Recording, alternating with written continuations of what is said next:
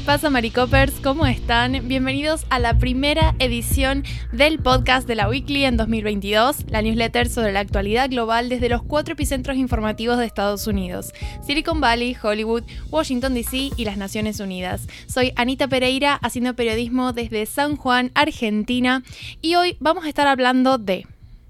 la situación en Sudán, Marjorie Taylor Greene y Colorado. Bueno, la columna de hoy tiene que ver con la situación en Sudán que ha estado escalando estos últimos días, mientras en la mayor parte del mundo, bueno, estábamos en medio de los festejos por la Noche Vieja, el cierre del 2021 y el principio de este 2022. Bueno, en Sudán estamos pasando algunas cosas bastante graves que tienen que ver con un golpe de Estado, que ya lo comentamos, que tuvo lugar hace un par de meses, en octubre,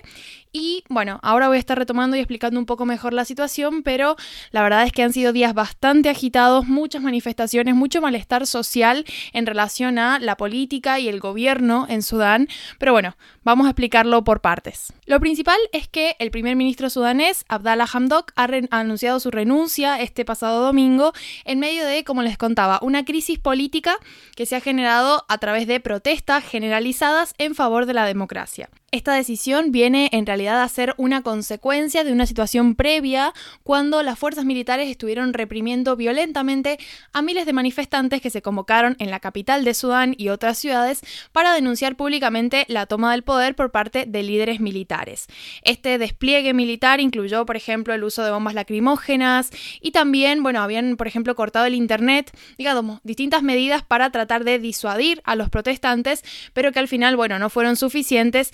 el resultado fueron cientos de heridos, dos fallecidos y también la renuncia del primer ministro que, bueno, evidentemente no, no se ha visto capaz de manejar la situación. Pero, ¿cómo llegamos a este punto de quiebre? Bueno, como les contaba, en octubre hubo un golpe de Estado militar que de alguna manera vino a interrumpir los esfuerzos por consolidar un gobierno democrático que se llevan produciendo desde 2019 cuando se derrocó a el gobierno de Omar al-Bashir, que fue un gobierno bastante autócrata y muy repudiado por la opinión pública en general con la presión internacional encima, luego de este golpe de Estado que se produce en octubre, es que llega esta figura del primer ministro sudanés hasta hace poco, Hamdok, que bueno, es un ex funcionario de Naciones Unidas y fue elegido como eh, la cara civil, digamos, que iba a un poco equilibrar las fuerzas y hacer este nexo entre el pueblo sudanés y el gobierno militar. Entonces, él iba de alguna forma a representar esta transición y lo que hizo fue llegar a un acuerdo con, el, con las Fuerzas Armadas que exigía un gabinete independiente bajo supervisión militar. Este acuerdo es el, punto de quiebre en sí mismo, porque bueno, es lo que ha suscitado todo este rechazo, porque de alguna forma hace que el gobierno esté, controlado por los militares. Entonces, todos estos grupos pro democracia que están buscando un gobierno democrático y una consolidación de, bueno, un régimen un poco más eh, participativo, ¿no? Están ampliamente en contra de que los militares mantengan este poder que de alguna forma adquirieron cuando fueron los protagonistas del derrocamiento de al-Bashir en 2019. Entonces, bueno, desde octubre que estamos teniendo un montón de manifestaciones en Sudán, justamente pidiendo eh, una vuelta a esta idea en su momento original de un gobierno democrático y civil, sobre todo, es decir, separado 100% de los organismos y los representantes de la milicia, pero no habían visto, digamos, resultados concretos hasta este fin de semana cuando se ha logrado la dimisión del primer ministro. En particular, la consigna de esta última convocatoria a manifestantes tenía que ver con las víctimas, no solamente del golpe de en octubre, sino también de, bueno, los fallecidos durante este golpe en 2019, que si bien fue apoyado por la opinión pública de Sudán, porque de nuevo hablábamos de, de un gobierno bastante autocrático y de una persona que llevaba 25 años en el poder,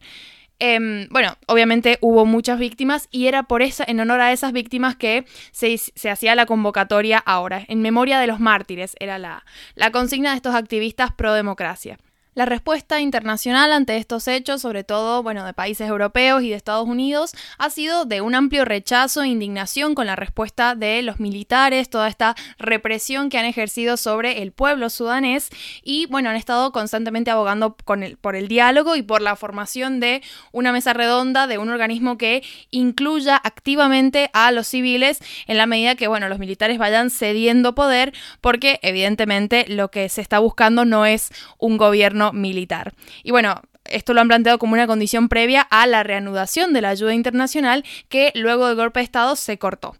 Y para cerrar tenemos una declaración de Anthony Blinken, que como saben es el secretario de Estado de Estados Unidos. Él dijo, no queremos volver al pasado y estamos preparados para responder a quienes buscan bloquear las aspiraciones del pueblo sudanés de un gobierno democrático liderado por civiles. Vamos ahora a el segundo titular del día que tiene que ver con la representante republicana Marjorie Taylor Greene. Si no la conocen, bueno, deberían porque es una figura bastante relevante, siempre es tapa de alguna noticia por sus declaraciones ampliamente polémicas y ahora es titular porque Twitter le ha suspendido permanentemente su cuenta, su cuenta personal, digamos, ella todavía tiene acceso a la cuenta de como, como funcionaria del Congreso, como representante, pero su cuenta personal ha sido como les decía, suspendida por infringir repetidamente las políticas de la plataforma contra la desinformación sobre el coronavirus y la pandemia. Taylor Greene es una republicana bastante conocida, como les decía, por estas declaraciones polémicas, pero sobre todo en el último tiempo por ser una fuente confiable de desinformación. Quiero decir, es casi seguro que ella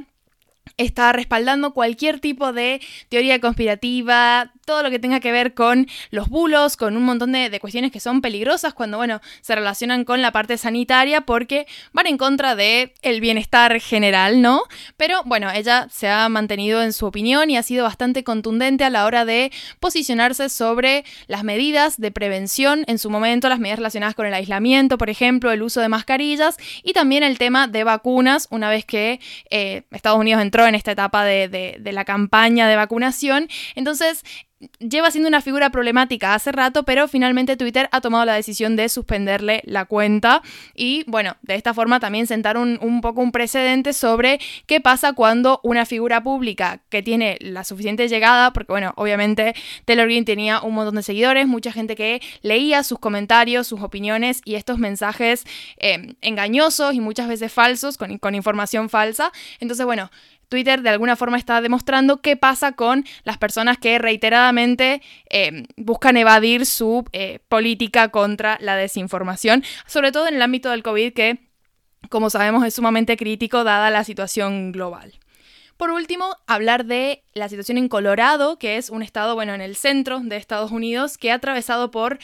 un incendio y una nevada y ambos han sido súper eh, fuertes, digamos, súper grandes. El incendio ha sido un incendio, bueno, forestal que se descontroló, llegó a quemar unas 2.500 hectáreas en uno de los condados, el condado de Boulder, obligando a más de 30.000 personas a evacuar y destruyendo al menos mil hogares y negocios en su recorrido.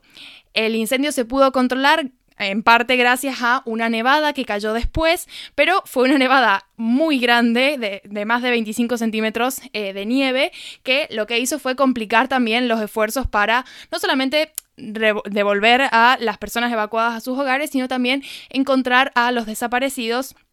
que durante el incendio y demás, eh, digamos, se, perdieron, ¿no? De hecho, bueno, el, alguacil del condado de Boulder ha dicho que es probable que los desaparecidos hayan fallecido, dada la, digamos, la, violencia de ambos eventos. Es decir, no solamente la mayoría de las estructuras han quedado reducidas a escombros por el paso del incendio, sino que luego han quedado sepultadas bajo la nieve, entonces es bastante improbable encontrar a los dos desaparecidos que hay por ahora con vida. Eh, y bueno, después está el tema del retorno de los evacuados a sus hogares porque, eh, de nuevo, muchos de ellos vuelven para encontrarse con sus casas completamente reducidas a escombros y otros, aunque no, digamos, todavía tienen sus casas habitables, eh, están afrontando todos los problemas a posteriori que tienen que ver con los cortes de energía generalizados y también algunas suspensiones en el servicio de agua corriente por daños en las tuberías. Así que bueno, eso ha sido todo por mi parte. Como saben, en la newsletter los aguardan algunos links para ahondar en cualquiera de estos tres titulares y un pequeño extra proveniente del el Discord, que siempre me lo dejo fuera para no spoilearlo. Así que bueno, que tengan linda semana. Adiós.